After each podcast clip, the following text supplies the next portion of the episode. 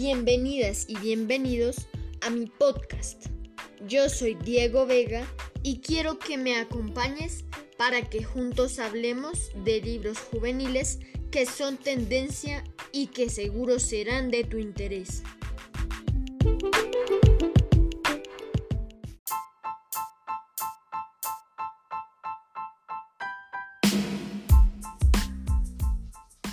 Hoy hablaremos de los primeros cuatro capítulos del libro Un superhéroe para Camilo. He leído este libro como parte del proyecto de plan lector del Colegio Minuto de Dios para el grado quinto y puedo adelantarles que ha sido muy divertido de leer y está lleno de emociones.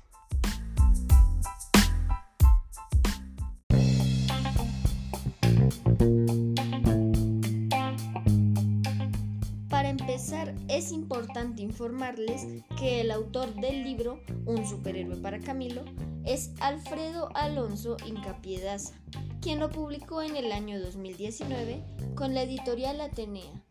En el podcast de hoy me acompaña como invitado especial mi papá, quien nos va a hablar de la primera parte del libro. Muchas gracias Diego por invitarme. Gracias a ti por estar aquí. Hola a todos y a todas. Mi nombre es Alexander Vega y les voy a hablar de la primera parte del libro. Nos llama la atención en la contraportada que el autor nos pregunta, ¿qué harías si todo tu mundo se viene a pique y si se hunde bajo tus pies? Seguramente buscarías ayuda en tu familia, pero ¿y si la familia también es parte del problema? ¿A quién acudirías? ¿A tus amigos? Pero si no hay muchos, y en cambio encuentras personas abusivas y maltratadoras. Por otro lado, Camilo descubre que no hay misiones imposibles ni enemigos invencibles para los superhéroes. Y es ahí donde está la respuesta. Tú tienes que ser tu propio superhéroe.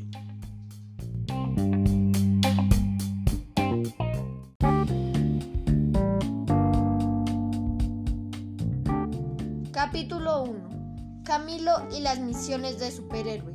Inicia nuestro protagonista, Camilo, un niño de 13 años que está en el curso octavo A, aficionado a los cómics e historietas. Un niño débil, huesudo y enfermizo, quien se sentía abrumado por la problemática social que veía en las noticias y en su entorno. Tenía problemas que resumía en estas misiones para un superhéroe. Primero, frenar cuanto antes los atropellos del tiranosaurio Rex, el terrorífico profe de español.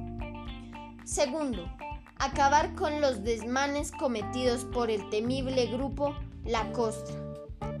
Tercero, bajo la gravedad de juramento, prohibir a papá Octavio volver a pronunciar la horrible expresión, ahora no tengo tiempo como respuesta a todo. Cuarto, controlar al menos las consecuencias de los arranques de cólera de mamá Fanny ya que las causas parecían estar más allá de cualquier control.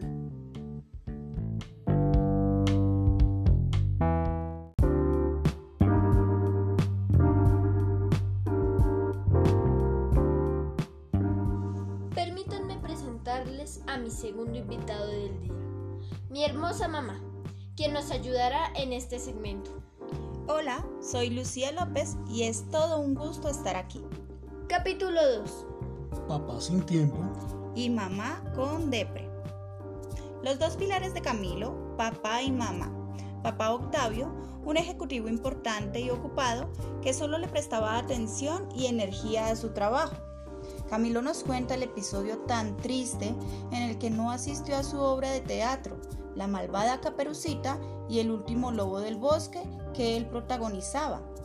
Y mamá Fanny quien estaba sufriendo la ausencia de su esposo, manifestada en cambios bruscos de genio, que ella llamaba la depre, pero que en realidad tenía un diagnóstico definido como trastorno ciclotímico.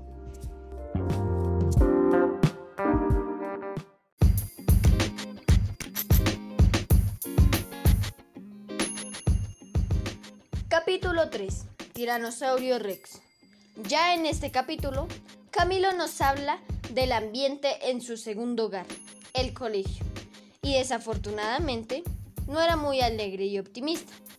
nos habla de su coordinador de disciplina, don Evaristo, quien solo tenía represión para dar.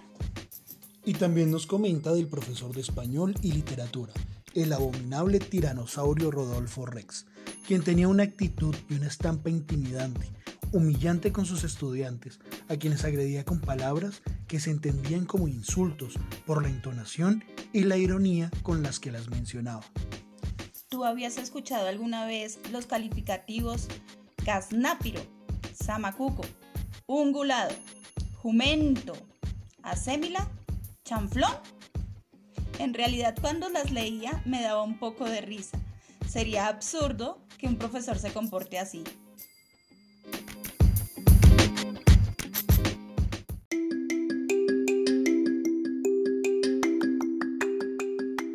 Capítulo 4.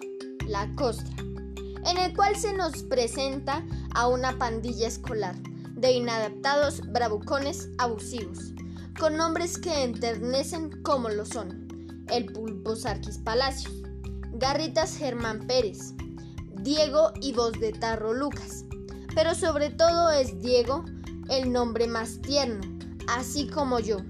Con este capítulo nos alegramos de que se les haya dado un pequeño escarmiento a esta banda de dragones. Pero ahora quedamos en vilo por las consecuencias que esta acción tan valiente y arriesgada supone.